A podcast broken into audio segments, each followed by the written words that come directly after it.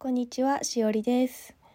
今回は癒しのお仕事をされてる方に必須のマインドについてお話ししたいと思います。えっと、癒しのお仕事っていうのは、マッサージとか整体、指圧、私もマッサージやってるんですけど、ボディーワーカーとかですね、こういう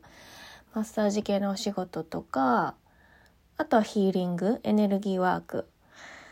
霊気もそうなんですけど私は両方やってまして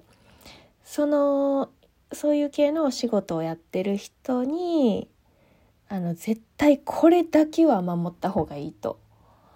思うポイントをお話しします。まず私は霊気の方が先に始めたんですけどあのヒーリングの鉄則は無心だよってもう教えられてたんですよね最初に。なぜかっていうのはあのエゴ例えば直してあげたいとか良くしてあげたいっていうのは自分のエゴだから、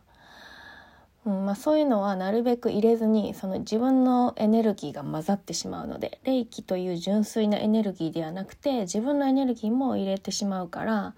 まあ、それがいいエネルギーだったらいいんですけどエゴってなんかあんま良くないみたいで、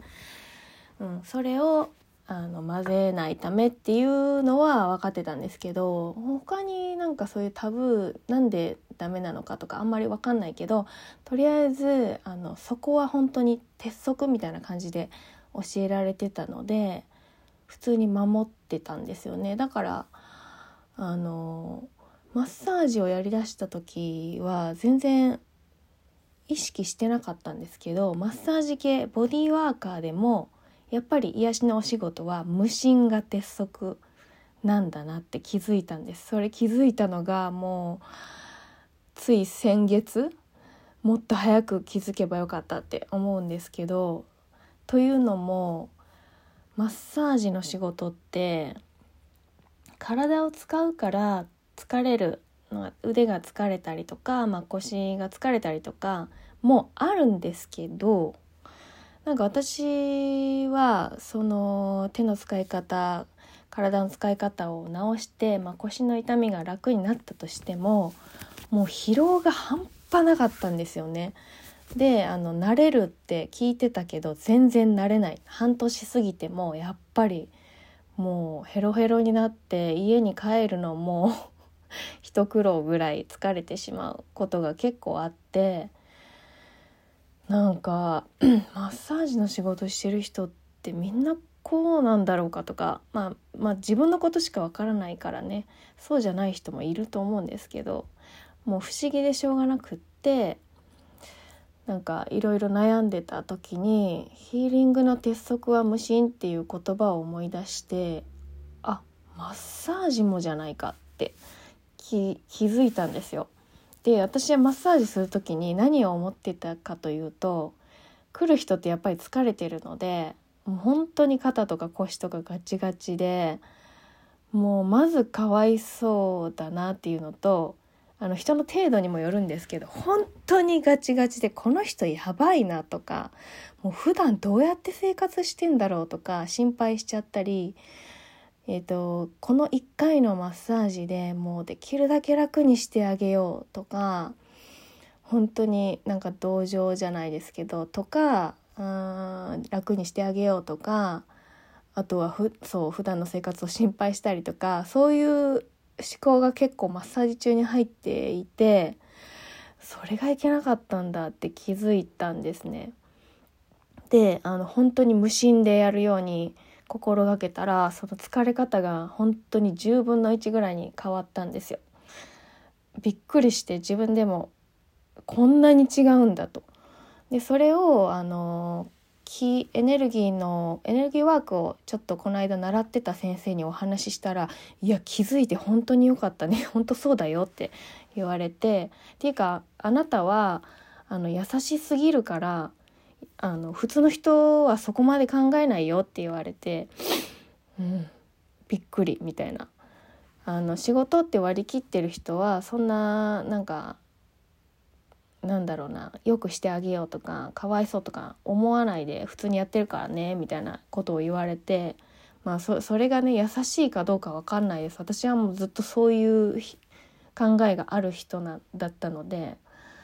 うん、って言われてでなぜ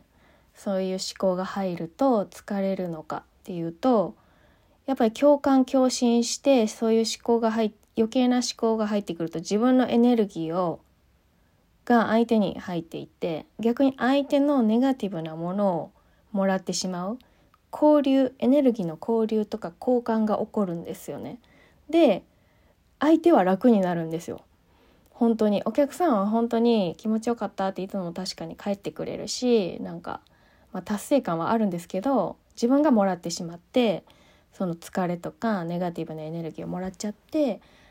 で自分の私がもらったら私が疲れてるって感じるからケアするじゃないですか。まあ、ヨガしたりうん自分もマッサージに行く時もあるしお家でねセルフマッサージのケアとか瞑想したりとか、まあ、浄化って言われるものをやってみたりだとか霊気ヒーリングを自分にしてみたりだとかそういうのを一生懸命やってやっと疲れが取れる。その他人の疲れを浄化してあげて自分から抜き出すみたいなのをすごい一生懸命やってて、まあ、効率も悪いし本当自分がしんどいので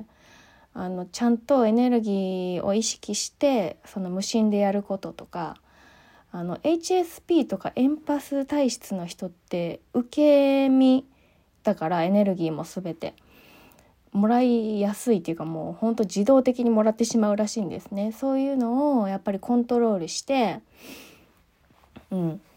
あの怒らないようにしていくというのがすごく大事なんだなって実感してもう目から鱗というかもう何というか本当知ってよかったもっと早く知りたかったですけど知ってよかったなと感じてます。であのお店にマッサージのお店に自分と同業のセラピストさんとかも来るんですけどあこの人絶対私と一緒だみたいなもう疲れすぎて2週間いや1週間に1回はマッサージ行ってるじゃないと持たないですって言ってでしかもめちゃくちゃ強い圧を要望してくるんですけどいやこれじゃあ多分あの無理だけどなとか思いながら気づいてくれたらいいなって思う それもねなるべく無心でやってるんですけど多分一緒だなって思いながら、うん、お見送りしましたけど先日も。あの全てのねボディーワーカーヒーラーさんがこれを知ったらいいのになって思います本当に私もきなお仕事だし続けたいからこそ本当知ってよかったなと思ってます。はい今日はこんなところで終わりたいと思います。最後まで聞いてくださってありがとうございました。